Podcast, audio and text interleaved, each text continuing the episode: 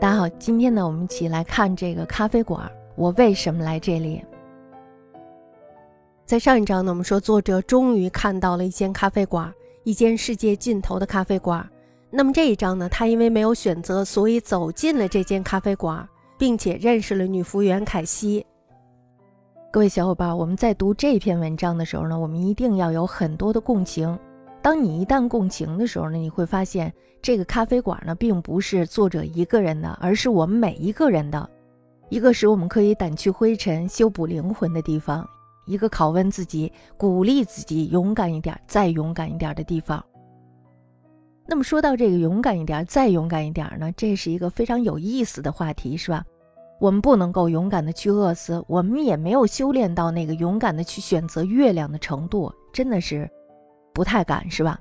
但是呢，我们至少可以勇敢的去面对，去改变我们的思维方式，让不能被我们左右的人生变成一种双向奔赴的人生，而不是一味的去沉沦，去感到挫败，去感到沮丧。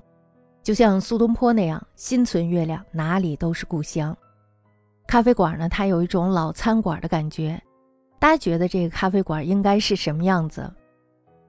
这是一种回忆，你感觉最舒服的地方，一定是充满了你的回忆，一种记忆中的样子。比如说，你到了一个老街区，恰巧是你小的时候曾经住过房子的那个样子，这时候呢它就会有一种非常有意思的回忆带给你。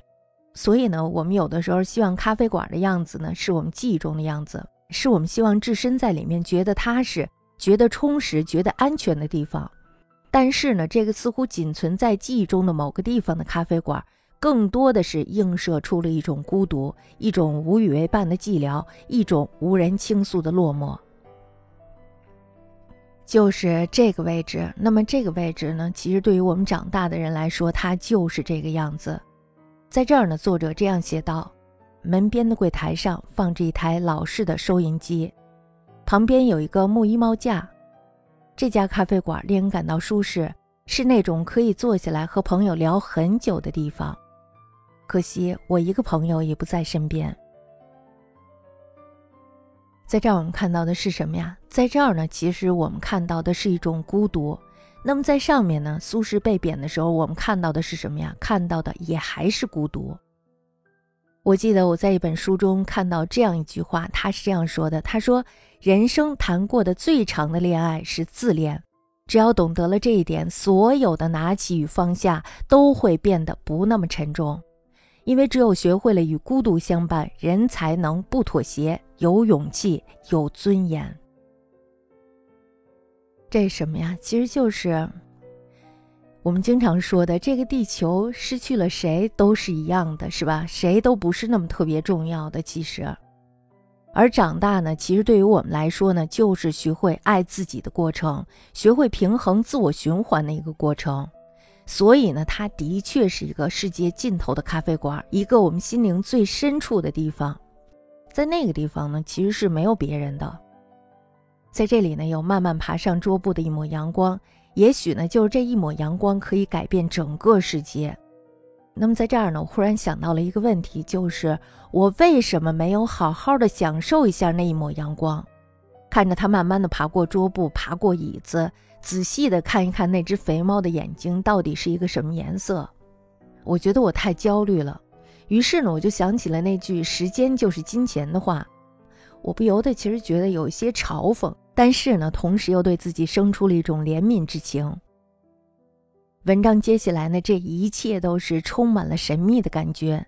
笑容顽皮的女服务员和她真挚的话语，她似乎知道作者他是迷路了，而且呢，她似乎可以肯定到这里来的必定是因为迷路了。于是呢，这个女服务员她非常真诚地找到了他，她是这样说的：“她说，我跟你保证，饥饿的问题呢，我们肯定能帮你解决。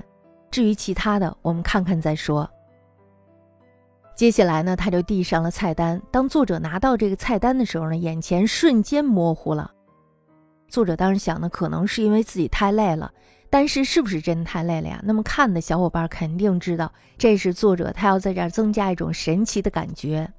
于是呢，作者在菜单的封面上看到了“欢迎来到为什么来这里咖啡馆”。下面呢是一行小黑字儿，是这样写的：点餐前请先询问我们的服务员，您在此停留的时间意味着什么？一间咖啡馆意味着什么？作者呢，他一开始想的就是我能够在这儿吃饱我的肚子，吃到我自己想吃的东西。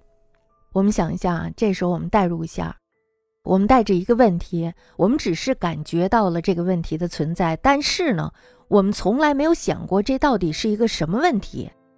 于是呢，在仓皇中，在茫然中，我们只想瞬间抓住一个救命的答案。当然了，这个答案呢，肯定是我们认为这个答案能够解决我们内心深处的那个问题的答案。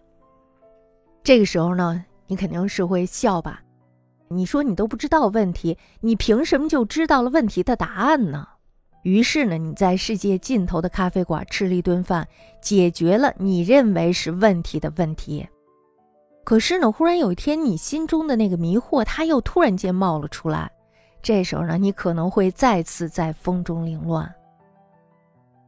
这就是关于你在此停留的时间意味着什么的问题。你在此停留到底是为什么？你为什么会在这儿迷茫？是解决吃东西的问题吗？是吧？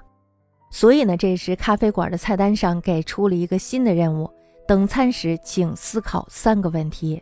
你为什么来这里？你害怕死亡吗？你满足吗？问题呢突忽其来，显得非常的突兀，而且呢让人吃惊。作者指着菜单上咖啡馆的名字问：“这是什么意思？”这时候呢，服务员回答是令人非常费解的。他说：“这个啊，每一个人都对这个名字有自己的解释。其实我们这儿呢，大部分的人都会把它称为‘为什么咖啡馆’。为什么？你为什么哭？原因是有千千万万的，是吧？”你为什么愤怒？原因依然是千千万。为什么树叶是绿的？依然是千千万。这就是答案的奥妙，是因为我们内心中的颜色千千万，是吧？所以呢，我们得到的答案是千千万的。在一个陌生的环境，他似乎扣着熟悉；一个诡异的问题，他似乎碰到了心中的隐痛。作者呢，用诡异来形容了这种感觉。于是呢，作者面对服务员提问说想要吃什么的时候，他迟疑了。他这时候非常的想逃离，因为他觉得这一切有些不可思议，是吧？有些让你觉得离奇，所以呢，他想逃走。这时候呢，服务员说：“说没关系，你慢慢想，过会儿我再来问你。”另外，约翰他带着一丝浅笑：“别担心，交给我们。”大家想一下，这是一种什么感觉？是不是一种放松、relax，把心交给你自己，坦诚的往里看一看的感觉？在另一端包厢的三个人的脸上，作者看到了灿烂的微笑。于是呢，我们看到了一只警觉的猫看到悠闲的同类的时候，这时候它放下了警惕。作者的注意力呢，这时候又重新的回到了菜单上。没有别的选择了，我的车没油，方圆二百里内貌似没有其他能够吃到东西的地方。尽管这个地方看起来有点古怪，但截至目前没有发生什么离奇的事情。这段呢也是意味深长的。那么作者呢在这儿说没有别的选择了，大家注意这个，也就是说呢他的船到了桥头了。那么船到桥头自然直。当我们的人生没有其他的选择的时候，也许呢也是一种幸福。这时候呢，你可能不用再去担心这是对的还是错的，只要奋力的划桨，随着水流冲出遮挡，然后呢，一定会有一份收获。当然啦，那个时候就无所谓是什么了，是吧？在绝路上了嘛。在点了一份早餐后呢，作者又看到了那个问题：你为什么来这里？在餐厅问这个问题是非常奇怪的，是吧？如果要是没有慧根的话，比如说像我爸，如果要是我的话，那么他问我你为什么来这里的时候，我会脱口而出为了吃。作者呢，他并没有如此莽撞的回答，他指着封面上的那行小字问服务员：“我到底可以问你一个什么问题？”服务员呢，这时候露出了迷人的微笑。过去几年，我们发现，在这里待过的客人都会发生一些变化，所以呢，我们想让其他人都慢慢体会到你为什么来这里的问题。我们先和客人分享一些他们可以期待的事情，这样呢，方便他们更好的接受他们原本以为自己能够接受的事情。作者的注意力呢，这时候又重新的回到了菜单上。你为什么来这里？此时呢，凯西又重新回到了作者的身边。是这样，他说：“单看一个问题是一回事儿，把问题变变是另一回事儿。”此时呢，作者的大脑是一片的混乱。其实我们的大脑这时候也会是一片混乱，是吧？大家想一下，那么你现在坐在餐桌边上，你要想的问题却是一个关于自己的哲学问题。